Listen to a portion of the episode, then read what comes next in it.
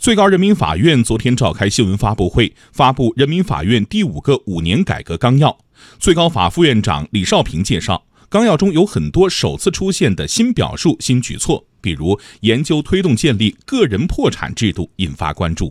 在我国，企业破产法被戏称为“半部破产法”，因为它只对企业破产作出规定，对于经济生活中时常出现的自然人破产缺乏规定。中国人民大学破产法研究中心主任、北京市破产法学会会长王欣欣认为，个人破产制度的建立将更好地发挥破产制度的作用。通过个人破产，还可以对债务个人进行拯救，恢复生产经营的能力。企业破产现在好说了，有破产法了。那么这些自然人债务人，有些债务人他确实是没钱，他不是不想还债，而是说客观上丧失了清偿能力。那么在这种情况之下呢，如果没有破产制度的话，那么他欠的债就要永远的延续下去，这样呢就不利于他们在市场经济下积极的去创造财富啊，积极工作啊，因为所有的钱都要用于还债。所以呢，从更好的发挥破产制度，使这些人更好的继续参加到社会经济中去，所以需要个人破产制度。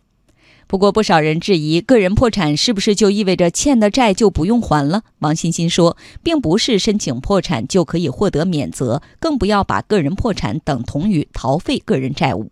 在破产程序进程中，你负有不得抽逃资产啊，不得损害债权利益啊，然后你要配合呃法院管理人的整个破产的工作啊，等等，这是在程序中的义务。另外呢，免责是有条件的，你如果有欺诈行为，各国是不予免责的，甚至要追究你的刑事责任。另一方面呢，是所有的债务都免责，有一部分债务那是不能免除责任的，比如像美国，它就包括大学生的贷款。那么破产程序结束以后，通常会根据呢在破产程序中还债达到了多少比例而确定一个免责期。比如说你还债还到百分之二十，那你可能十年以后才能免责。在免责期没有度过之前，你的所有的收入，除了用于你个人和家庭的必要生活以外，余下的钱都要用于还债，它是有严格条件的。